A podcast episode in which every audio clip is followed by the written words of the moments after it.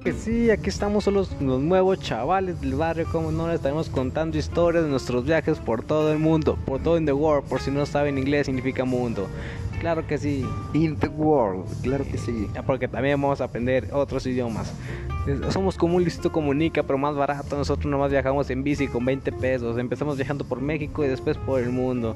¿Cómo le hicimos? Ahí les va nuestra historia.